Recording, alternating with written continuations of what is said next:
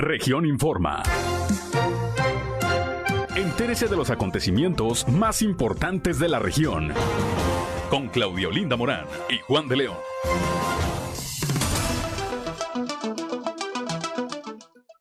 Ya son las 8 de la mañana, 8 de la mañana con 4 minutos de este lunes 4 de julio del 2022, eh, en el que 4 de julio se celebran, por cierto, quienes llevan por nombre Refugio, además de que se celebra un aniversario más de la independencia de los Estados Unidos de Norteamérica. Ya estamos aquí, ya estamos aquí en Región Informa, como todos los días, para todo el sureste del estado de Coahuila, a través de la señal de la 91.3 de frecuencia modulada.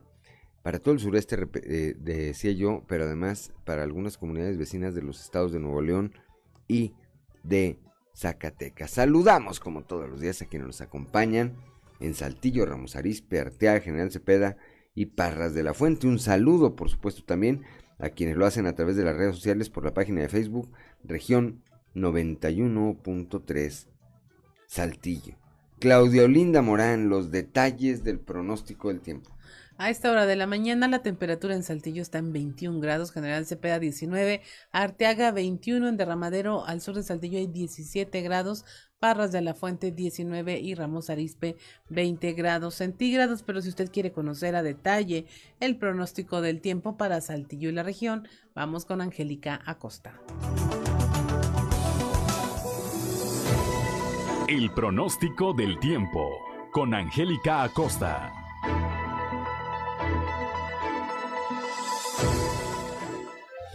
Que usted me da saludarte. Feliz inicio de semana 4 de julio. Mi nombre es Angélica Costa y nos vamos con los detalles del clima. Ponga atención, se espera temperatura cálida para el día de hoy en Saltillo. Máxima de 31 grados, mínima de 17. Durante el día de un cielo soleado pasaremos a parcialmente nublado.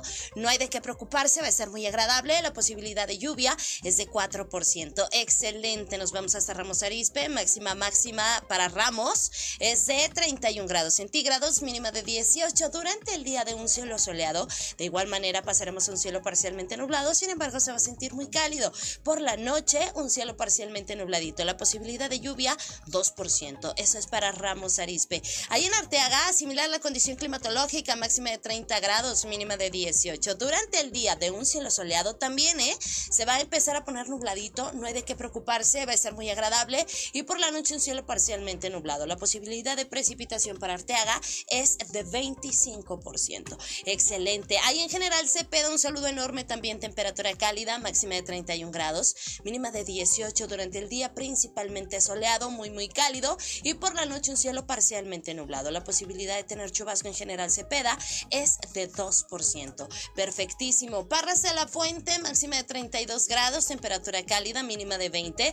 Durante el día mucho sol, un cielo totalmente claro y por la noche, bueno, va a ser muy cálido. Por la noche de un cielo claro pasaremos a parcialmente nublado y la posibilidad de lluvia 2%. Eso es para Parras de la Fuente. Ahí está, amigos, los detalles del clima.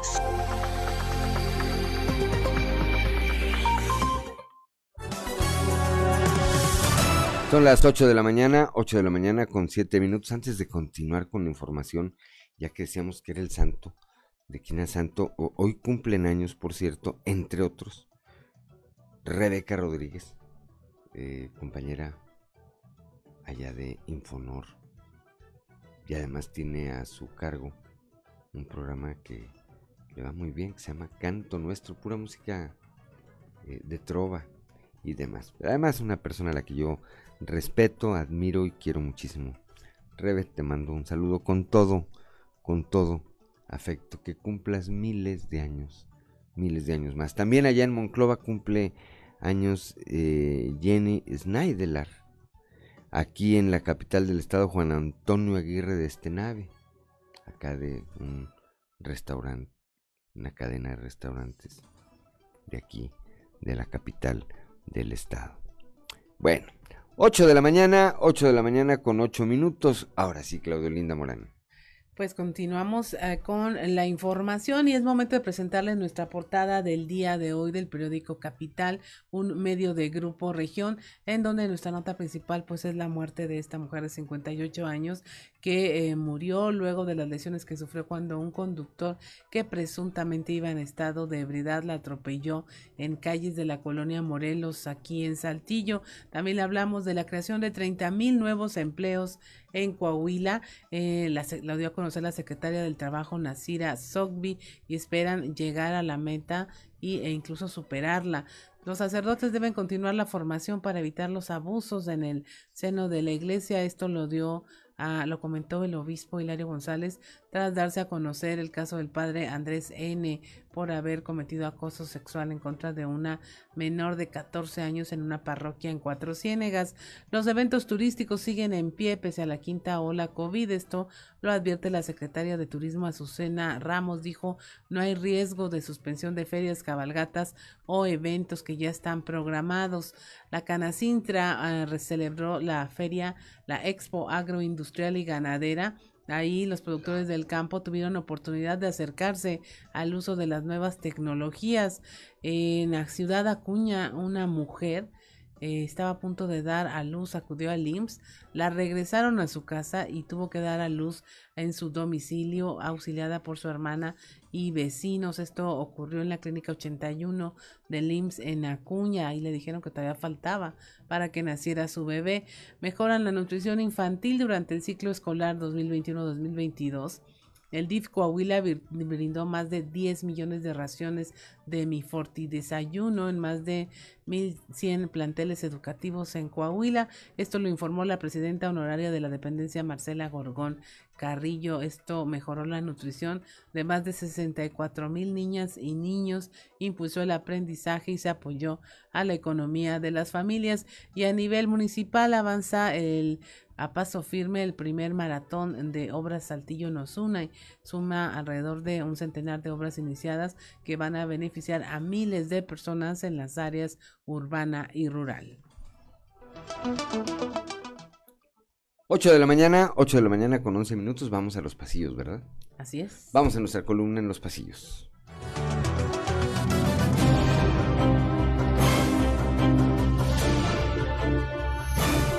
Y en el cartón de hoy, limosnero y con garrote, que nos muestra Rodolfo Walsh, quien está brincando muy enojado sobre el logo del PAN, mientras le dice al PAN, ahora resulta que les da miedo competir y perder, a lo que el PAN le contesta, lo dices desde la comodidad de plurinominal. Ahora sí, directa la ofensiva de Luis Fernando Salazar en contra del subsecretario Mejía en la lucha que de última hora el ex niño azul hizo lo propio y a la misma hora pero en Monclova, lo que provocó que ni uno ni otro tuvieran los resultados que esperaban en términos de difusión, aunque ya midieron fuerzas. ¡Queremos sangre!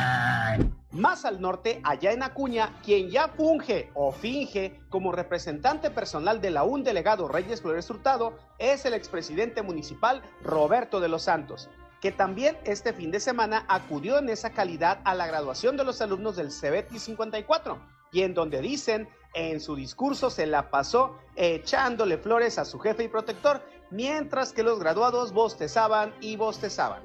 ¡Me aburro! ¡A ver, bultos! ¡Hagan algo! Fin de semana de cumpleaños pasó el panista Memo Anaya, quien se dejó querer en las redes sociales por sus fans y como era de esperarse, no faltó quien lo quisiera animar a buscar por tercera vez consecutiva la gubernatura del estado. Esto ya no es divertido, es triste.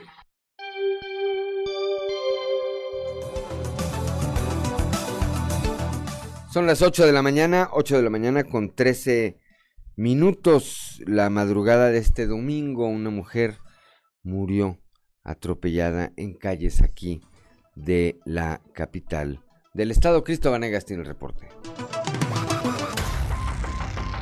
Durante la madrugada de este domingo, una mujer de 58 años perdió la vida tras no soportar las lesiones de las cuales fue víctima, cuando un conductor presuntamente en estado de ebriedad la atropelló en calles de la colonia Morelos. Fue alrededor de las 10 de la noche del pasado sábado que sobre el Boulevard 17 del mencionado sector, una camioneta Homer se subió a la acera peatonal y golpeó a Yolanda N., una mujer de 58 años, quien quedó gravemente lesionada. Quien conducía el vehículo era Joel Mendoza de 37 años, quien intentó escapar pero fue detenido por otro conductor que se atravesó a su paso y por vecinos del sector siendo estos los que llamaron a las autoridades y además solicitaron una ambulancia para atender a la mujer lesionada. En cuestión de minutos, llegaron paramédicos de Cruz Roja para atender y trasladar a Yolanda a la Clínica 2 del Seguro Social, en donde debido a las lesiones de gravedad fue internada en el área de urgencias, mientras que el conductor fue asegurado por las autoridades quienes durante la primera inspección determinaron que se encontraba bajo los influjos del alcohol. En primera instancia, Joel Mendoza pudo haber sido procesado por lesiones graves, pero ya que durante la madrugada del domingo la víctima de este percance falleció, se podría iniciar un proceso legal en su contra por homicidio culposo. Es por esto que los elementos de la Fiscalía General del Estado iniciaron con las investigaciones de estos hechos, al momento de que se le reportó el deceso de la mujer de 58 años, ordenando el traslado del cuerpo al CEMEFO para determinar las causas de la muerte de la mujer por medio de la necropsia, para continuar con las diligencias para que se lleve a cabo el trámite judicial en donde se finquen las responsabilidades de su muerte. Para Grupo Región informó Christopher Vanegas.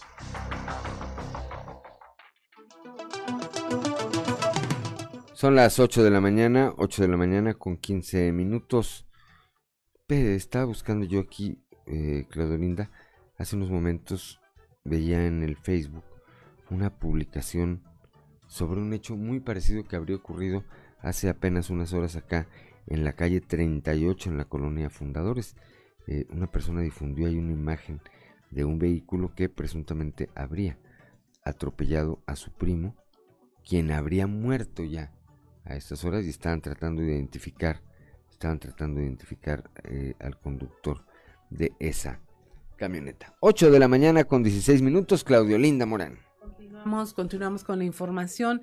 Eh, decomisan 30 kilos de cristal y hay cinco personas detenidas en varios operativos realizados aquí en Saltillo. Christopher Vanegas nos informa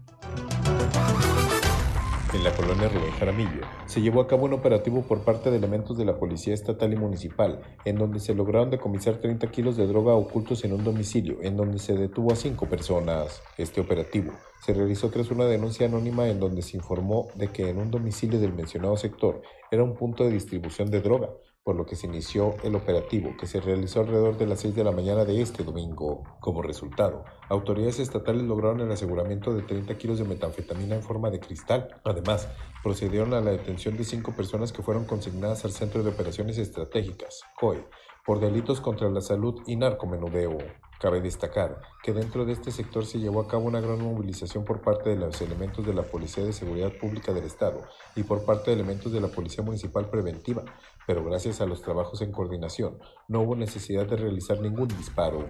Finalmente, las autoridades dieron a conocer que se daría parte de estos hechos al Ministerio Público Federal para que se inicie con el proceso legal en contra de los detenidos y que la droga quedara asegurada impidiendo su distribución. Para Grupo Región informó Christopher Vanegas.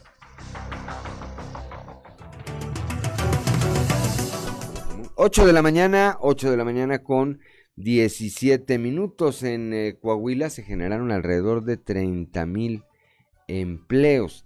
Esto eh, de acuerdo al corte, al último corte realizado el pasado mes de mayo. Escuchemos a la secretaria del Trabajo, Nasira Soguri. Ahorita estamos esperando ya, pues obviamente el cierre del mes de junio. Hacia el corte del mes de mayo, eh, alrededor de 30 mil empleos ya. Eh, y, bueno, eh, precisamente ya estamos esperando este cierre de semestre para hacer un balance. ¿La meta para fin de año? Bueno, obviamente vamos a, esperar que sea incluso mayor que la del año pasado. Recordemos que el año pasado en su gran mayoría fue consolidar la recuperación económica a partir de diciembre del año pasado ya empezamos a contar con números eh, positivos, eh, de tal forma que esperamos que siga una tendencia, como lo he comentado, de manera positiva eh, y que sea incluso mejor que el cierre del año pasado.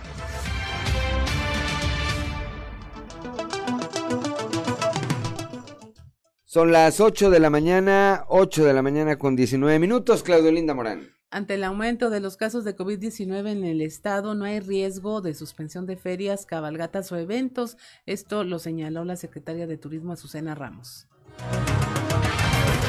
las ferias municipales, vienen también las vendimias y vienen, vienen eventos eh, icónicos, eh, eventos ya muy posicionados, viene un Coahuila también, que es 4, 5 y 6 de agosto, que son eventos nacionales e internacionales, pues a seguir trabajando para generar las condiciones necesarias para que se sigan realizando. Y estar muy pendiente también a, los, eh, a las disposiciones de los subcomités regionales eh, de salud.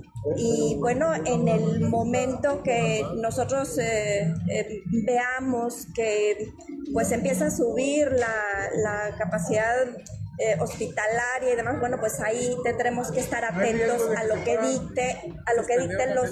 No, no, no, no, no, no hay riesgo de suspensión o cancelación ahorita, pero sí hay que estar atento a lo que emitan los subcomités regionales en cada uno de no, no puedes relajar las medidas, tenemos que continuar con las medidas sanitarias, sobre todo en los eventos masivos, a pesar de que sean eventos al aire libre, bueno, pues tendremos que tener el cuidado con los cubrebocas, el gel antibacterial.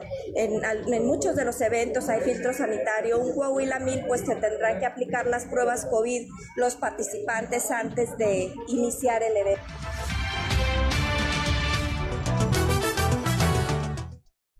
8 de la mañana, 8 de la mañana con 21 minutos. Una pausa y regresamos, pero al regresar de la pausa, Ricardo Guzmán y su región de impacto. Región de impacto.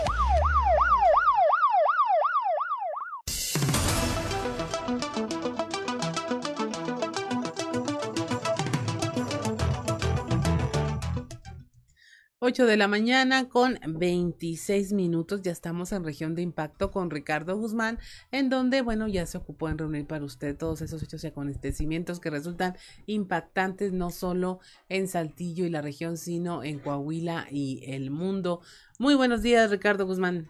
Buenos días, Claudia, y muy buenos días a todos nuestros radioescuchas que nos sintonizan a través de la 91.3 de FM de Grupo Región y también a quienes nos ven a través de nuestra transmisión de Facebook en nuestra página oficial región 91.3 Saltillo, hoy lunes 4 de julio. Allá en Estados Unidos están de fiesta, se celebra un aniversario más de la independencia de allá de los Estados Unidos. Han de estar allá de fiesta allá en todo nuestro país vecino que nos quieren tanto a los gringos, nos quieren mucho a nosotros. Somos de sus eh, vecinos favoritos. Los vecinos consentidos. Pues yo creo, ah, no, pues también son vecinos de Canadá, ¿verdad? Te iba a decir, somos los únicos vecinos, pero no.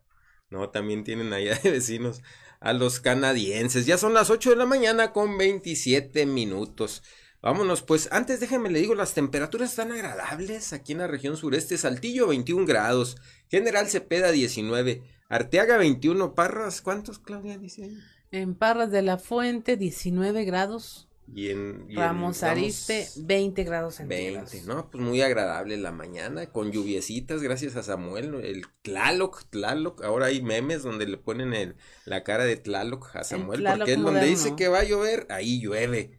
Aunque ahora sí se le movieron las nubes, ¿verdad? Porque se vinieron acá para Saltillo y pues están enojados allá. ¿Cómo es posible que el Tlaloc Samuel, pues haya mandado la lluvia acá a Saltillo en lugar de allá en Nuevo León. Pero no, ya, yo creo ya se está solucionando el asunto porque sí ha llovido bastantito por acá en estos días. Ya son las 8 de la mañana con 28 minutos. Antes de empezar, saludamos a Titi Mendoza. Dice, bonita semana. Saludos a Claudia y Ricardo. Un abrazo. Saludos para Titi Mendoza. Gracias por su preferencia. Marisa Robles dice, hola, buen día. Excelente inicio de semana. Saluditos. Saluditos para Marisa Robles. Vámonos a la información. Ayer, seis personas lesionadas en un accidente vehicular en la carretera Monclova-Saltillo.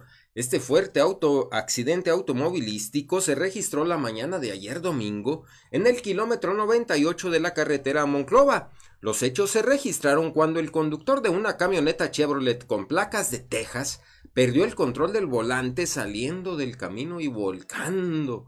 Asimismo, En la unidad siniestrada viajaba una familia méxico-americana proveniente de Matehuala, los cuales pues ya iban de regreso a Houston, Texas.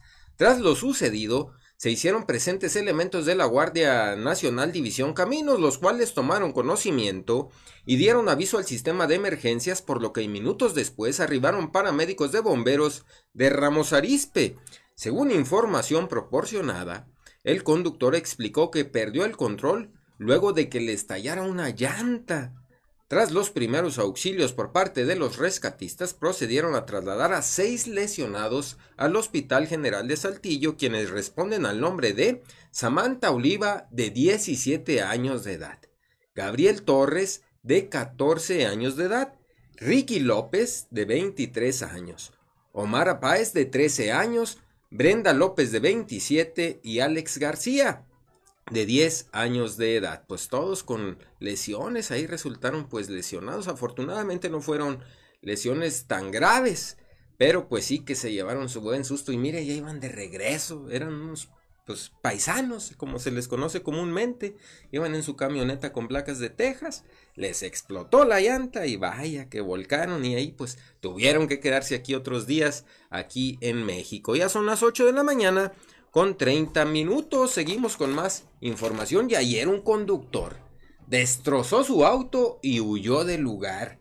Cuantiosos daños materiales fue el resultado de un aparatoso accidente que protagonizó un hombre la mañana de ayer domingo sobre el Boulevard Jesús Valdés Sánchez.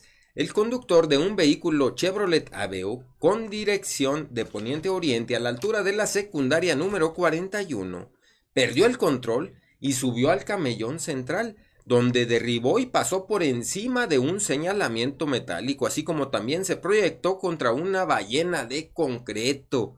El vehículo quedó ahí atravesado y en sentido contrario, completamente destruido, esto alrededor de las 7 de la mañana, cuando vecinos escucharon el fuerte golpe y salieron a ver lo ocurrido y lo reportaron al 911.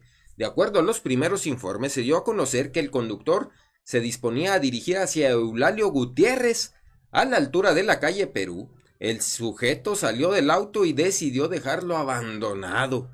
Hasta el lugar acudieron oficiales de tránsito municipal quienes tomaron conocimiento de los hechos y solicitaron la presencia de una grúa para llevar al corralón el auto ahí que quedó, como le comento, destrozado. Y él pues huyó ahí para deslindarse de responsabilidades, pero el vehículo pues ahí tiene las placas las placas del propietario, entonces seguramente van a ir a dar ahí para que responda por los daños provocados al municipio. Ya son las 8 de la mañana con 32 minutos y mire, si nos está escuchando le recomendamos que nos vea, porque vamos a pasar, perdón, unas imágenes que están circulando en redes sociales. ¿Y qué cree que le voy a presentar? Nada más y nada menos que a una perrita hambrienta que se robó una osamenta en un panteón. Nada más y nada menos que esa es la historia que le tengo aquí preparada. Si nos está escuchando y quiere ver estas impactantes imágenes, váyase y, véanos en la página región 91.3 Saltillo, ya que en redes sociales están circulando estas fotografías captadas en un panteón de Saltillo, presuntamente el Panteón Santo Cristo. Y sí, más o menos se ven aquí las características del Panteón Santo Cristo. Y no, pues fíjese que estas imágenes muestran, son asombrosas y evidenciaron como una perrita hambrienta se robó de una tumba parte de un esqueleto humano y se lo llevó casi arrastrando con el hocico por las calles del Campo Santo. Los huesos son parte de la cadera y costillas, también con parte de la columna de un cuerpo humano. La perrita, pues aparentemente aquí se ve que tiene crías, por lo que en su desesperación por llevarles alimento a sus cachorros, optó por buscar huesos humanos en este panteón. La osamenta se ve pues ya prácticamente descarnada y seca. Sin embargo, lo extraño del caso es de dónde la sacaría el animal. Si de una tumba que se encontraba abierta, o si los panteoneros ahí que trabajan en este lugar por descuido olvidaron colocarla ahí en algún huesario y es que sí se ve pues una osamenta bastante grande. O sea, no, pues no, es, es inexplicable, ¿verdad? O sea, ¿cómo, pues de dónde la sacó la perrita? Es, y como le comento, se ve parte de la columna, parte de la cadera y las costillas del cuerpo este que, que se encontró ahí la perrita, pues eh, es, es, es eh, extraño, es extraño cómo, pues nadie se dio cuenta, cómo, pues es un hueso bastante grande. Ya que a veces, pues ahí los panteoneros abren las tumbas, sacan ahí las cajas y pues y quedan ahí eh, las cajas pues solas, porque por lo general cuando hacen eso los huesos los ponen en la parte que le llaman huesario, un huequito que está ahí en, en, en, las tumbas. Pero pues en esta ocasión pues no, nadie se percató. Y esta perrita dijo, no, pues yo tengo hambre y mis cachorros también, pues me la llevo. Me lo llevo, no le pudieron ver sacado mucho porque los huesos pues, ya como le comento se ven secos. Lo que sí es que pues el cuerpo de esta persona de este difunto, pues va a andar ahí vagando en el panteón buscando el resto de su cuerpo, porque va a quedar una parte ahí en el panteón y la otra pues ya se la comieron los perritos. Entonces pues ahí eh, está extraño, está extraño esto, coméntenos qué opina. No, pues es difícil que alguien identifique, que diga, no, pues esa es una parte de mi familiar, pues si todos somos igual por dentro, ¿verdad?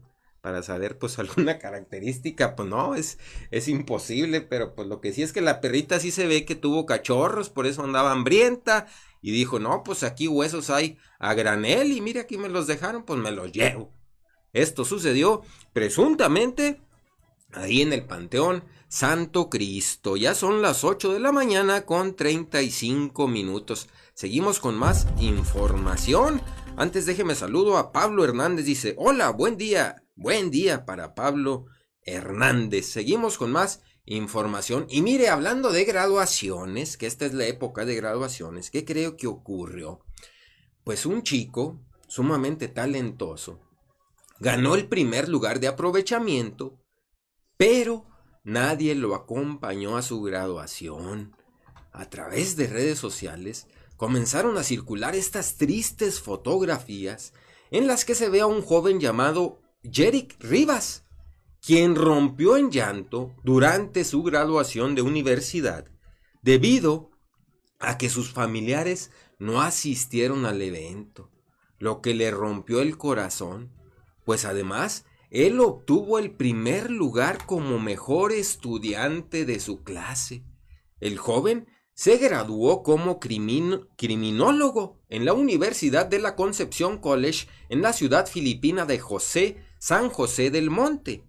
Mediante Facebook, Jerick aseguró que esta vez pensó que su familia sí asistiría y lo acompañaría en este proceso tan especial en su vida. Sin embargo, no fue así.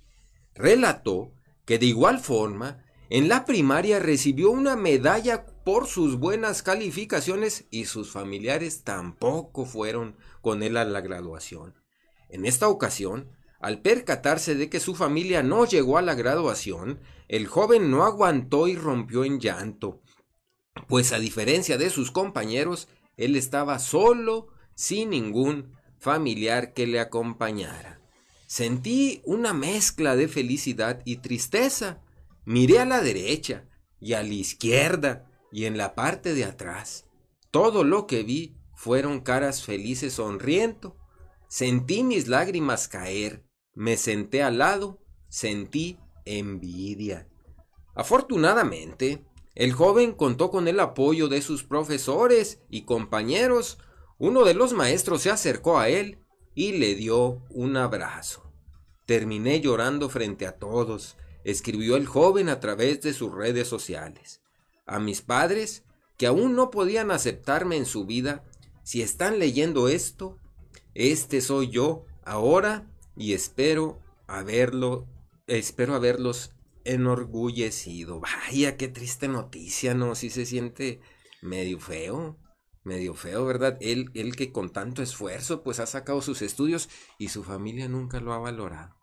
¿Qué opinas, Claudia? Es triste, ¿no? Esta nota. Así es, sí, muy triste y sobre todo eh, conmovedora, ¿no?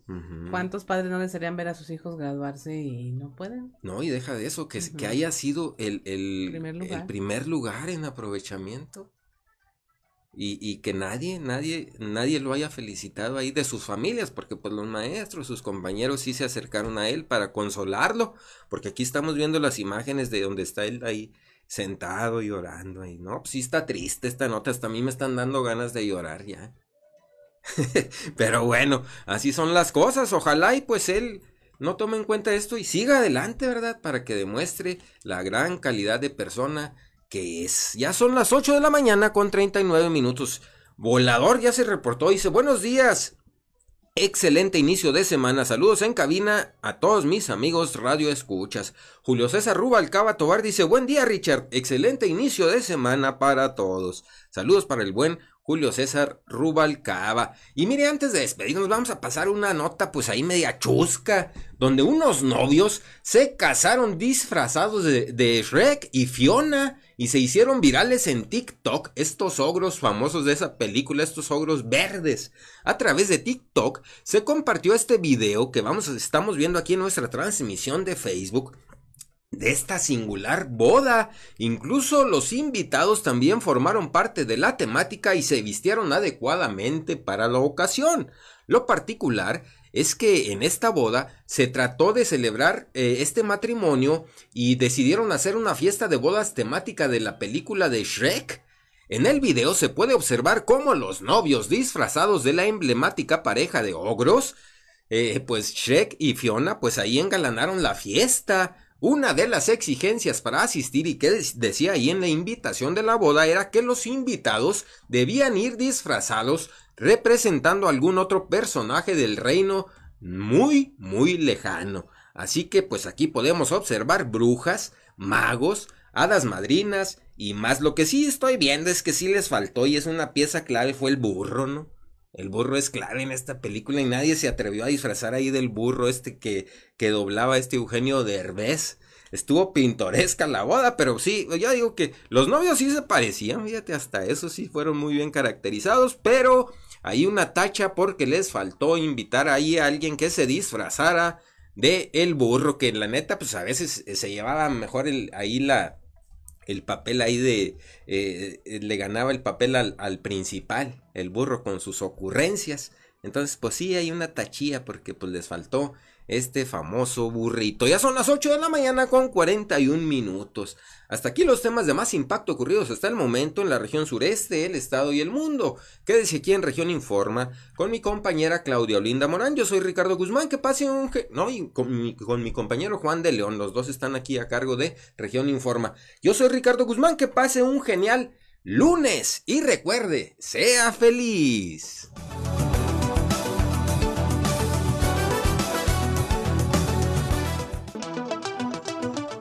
Pues son las 8 de la mañana, 8 de la mañana con 46 minutos. El programa piloto para que los trabajadores se liberen del cubrebocas en las empresas se ha recomendado ponerlo en pausa ante los casos de COVID-19 que se han presentado por la quinta ola de contagios. Esto lo señala también la secretaria del Trabajo, Nasira Sogbi Castro. Bueno, hasta ahorita el, número que nos arroja, digo, sabemos que los contagios eh, han ido incrementando durante las últimas semanas, pero no se ha presentado así algún número alarmante dentro de las empresas. Precisamente hoy veíamos esa información, eh, hoy por la mañana, y eh, lo que nos dicen las empresas que no se ha disparado notablemente en los filtros que ellos tienen, no se ha disparado notablemente de tal forma que les requiera algunas otras acciones, siguen con el monitoreo lo que definitivamente sí pudiera reservarse es el tema del, piloto que se estuvo haciendo para dejar el cubrebocas. Eh, eso sí, eh, de momento creemos que pudiera postergarse un poco.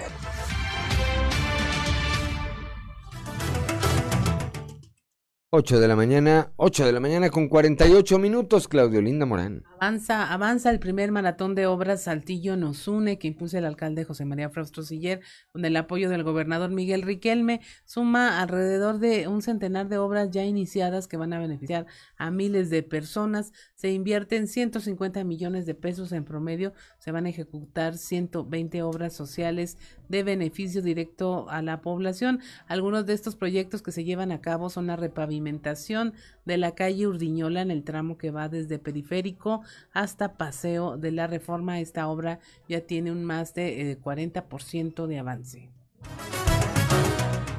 Son las 8 de la mañana con 48 minutos. Al iniciarse el programa de techos en las comunidades rurales, beneficiarios señalaron que la medida impulsada por el alcalde José María Fraustro Siller va a mejorar su calidad de vida.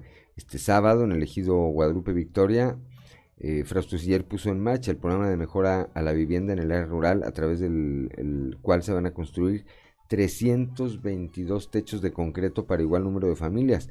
Esto como parte del primer maratón de obra Saltillo nos une. Leonor Macías Arellano, Gloria Navejar Saldaña, José Abraham López Lira y María Luisa García son los primeros beneficiarios de este programa.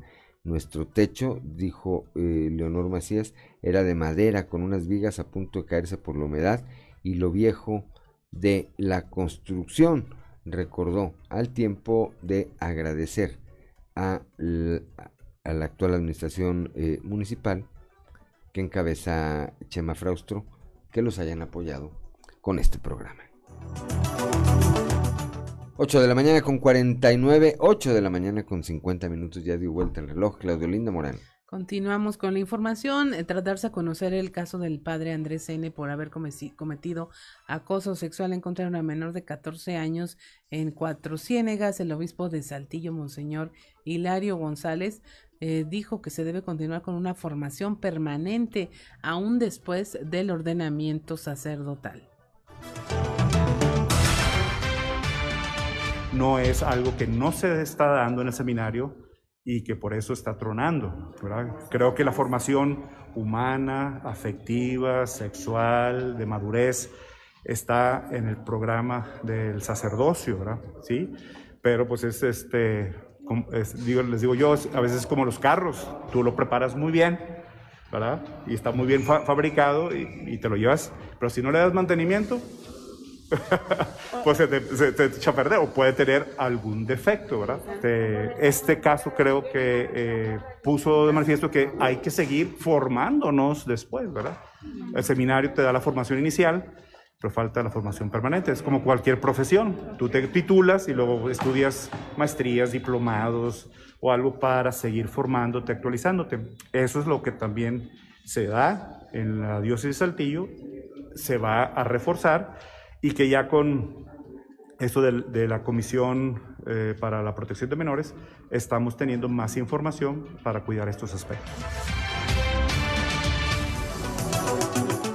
8 de la mañana con 51 minutos este fin de semana se llevó a cabo también la octava edición de la Expo Agroindustrial y Ganadera 2022 organizada por la Canacintra Coahuila Sureste. Escuchemos a su presidente Eduardo Garza Martínez.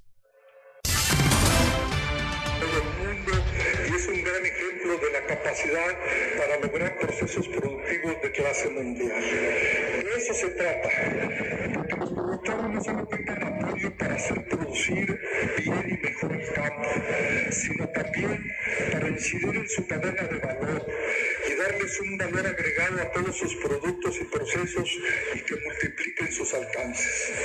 Agradecemos muchísimo a todos los participantes y a todos los que han apoyado al equipo Canacintra y a todos los expositores y al que han apoyado el desarrollo de esta Expo Agroindustrial y Ganadera Canacintra 2022. Es más de 90 expositores, seis conferencias y talleres y diversas actividades que involucran a la sociedad en general en este sector tan importante que debemos seguir apoyando y valorando.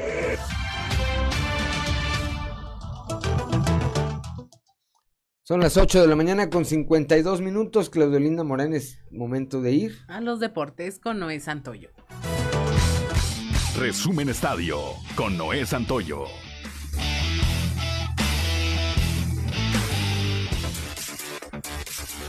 Fue el mejor partido de la jornada 1 de la Liga MX. Los guerreros del Santos Laguna hicieron honor a su mote y vencieron cuatro goles por uno a los Rayados del Monterrey, que estuvieron arriba en el marcador hasta en tres ocasiones. Fue un duelo lleno de polémica por el arbitraje. Los de la pandilla arremetieron contra el silbante por no marcar un par de jugadas que pudieron haber cambiado el rumbo del partido. Sin embargo, los guerreros aprovecharon los errores de los visitantes para sentenciar el marcador en una noche donde la afición salió ganando por el espectáculo. Otros resultados que se dieron en la jornada inaugural, Mazatlán cayó cuatro goles por dos ante Puebla, Chivas y Juárez empataron a cero goles, Toluca derrotó tres goles por uno a Necaxa y Tigres cayó en casa ante Cruz Azul tres goles por dos. América y Atlas no se hicieron daño al empatar a cero. Pumas y los Cholos empataron a uno. Atlético San Luis cayó dos goles por uno ante León. Y el día de hoy concluye la jornada con el encuentro entre los Tuzos del Pachuca y los Gallos del Querétaro. La selección nacional de México femenil debutará esta noche en el premundial de la CONCACAF en busca de su boleto a la Copa del Mundo Nueva Zelanda-Australia 2023 y la Copa de Oro femenil. La directora técnica Mónica Vergara tiene un reto importante, toda vez que ese certamen también otorga los pases a los Juegos Olímpicos de París 2024, una fórmula que se repite, como el recién fracaso de la selección sub-20 de Luis Pérez, que sucumbió en Honduras. Este partido se disputará el día de hoy a las 21 horas en el estadio BBV BBVA Bancomer de Monterrey. El piloto mexicano Sergio Checo Pérez terminó segundo en el Gran Premio de Gran Bretaña, décima fecha de la temporada 2022 de la Fórmula 1, detrás del español Carlos Sainz de Ferrari y delante del británico Lewis Hamilton de Mercedes. Esta vez los reflectores se los llevó el mexicano, y es que fue simplemente una espectacular carrera la que desarrolló en el circuito. En actividad de la Liga Mexicana de Béisbol, el zurdo Miguel Peña lanzó cátedra desde la loma de las responsabilidades durante 8.2 entradas, espacio de 5 hits, una carrera hasta la novena, 3 bases y 8 ponches, para darle a Zaraperos de Saltillo el triunfo de 10 carreras a una sobre Piratas de Campeche y de esta manera amarrar la importante serie interzonas y seguir subiendo en el standing de la zona norte. En otro gran trabajo monticular, apoyado por dos cuadrangulares de Allen Córdoba, dieron a los algodoneros de Unión Laguna a un nuevo triunfo, en esta ocasión de seis carreras a una, para quedarse con la serie en el Estadio de la Revolución, ante los Olmecas de Tabasco. La serie entre Monclova y Rideros de Aguascalientes fue cancelada, esto debido a los protocolos de COVID-19, y es que la Organización del Acero emitió un comunicado, donde debido a diversos casos positivos en la institución, se canceló la serie y la actividad regresará el día de mañana recibiendo a los Diablos Rojos del México. Resumen Estadio con Noé Santoyo.